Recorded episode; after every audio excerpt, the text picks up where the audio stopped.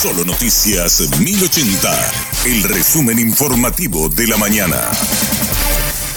Hola, soy Susana Arevalo y este es el resumen informativo de la mañana. El diputado Miguel Cuevas denunciará a los integrantes del Tribunal de Sentencia ante el jurado de enjuiciamiento de magistrados.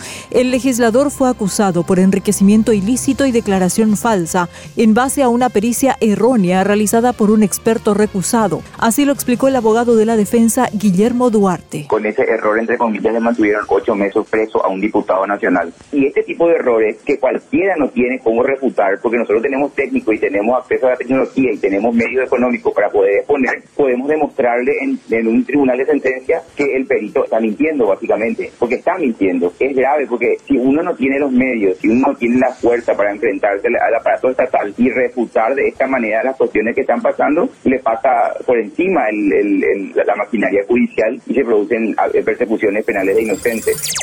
La Municipalidad de Asunción sigue con las intervenciones en propiedades abandonadas en el marco del combate al chikungunya. La casa intervenida esta mañana está ubicada en el barrio Las Lomas, pegada a una escuela. En el patio hay una piscina llena de larvas de mosquito, según se constató. También había otros objetos que se convirtieron en criaderos de mosquito. Los responsables de la vivienda recibirán la sanción correspondiente según los funcionarios de la municipalidad.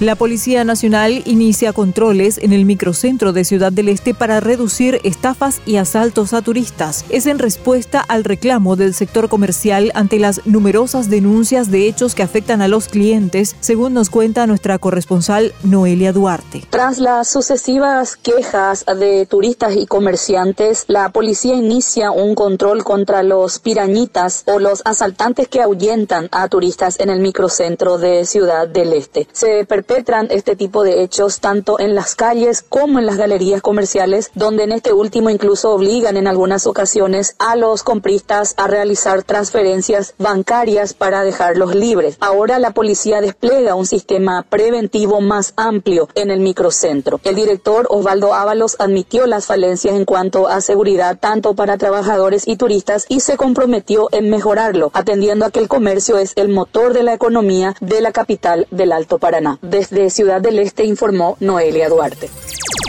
La reconstrucción de Turquía costará más de 100 mil millones de dólares según estimaciones de las Naciones Unidas. Esta cifra fue consensuada tras una evaluación conjunta de la ONU, el Banco Mundial, la Unión Europea y el gobierno de Turquía. El monto no incluye la financiación de la reconstrucción de las localidades en el norte de Siria, también afectadas por el terremoto. La evaluación final da cuenta de que el terremoto destruyó 214 mil edificios en 10 provincias turcas, causó la muerte de 46 mil personas y forzó el desplazamiento de casi 3 millones de personas. Hasta aquí el resumen informativo de la mañana. Que tengas muy buen resto de jornada. La información del día aquí, en Solo Noticias 1080.